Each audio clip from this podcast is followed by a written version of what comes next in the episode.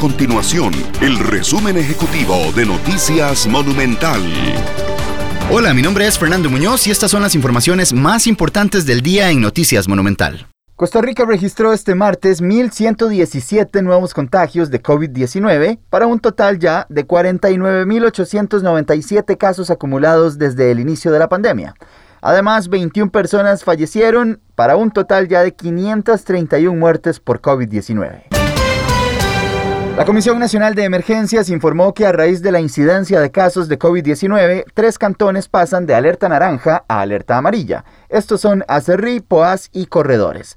Caso contrario se da en cuatro cantones donde se han elevado los contagios de COVID-19 y esto hace que pasen de alerta amarilla a alerta naranja, como sucede con Belén, Montes de Oro, Garavito y Limón. Estas y otras informaciones las puede encontrar en nuestro sitio web www.monumental.co.cr.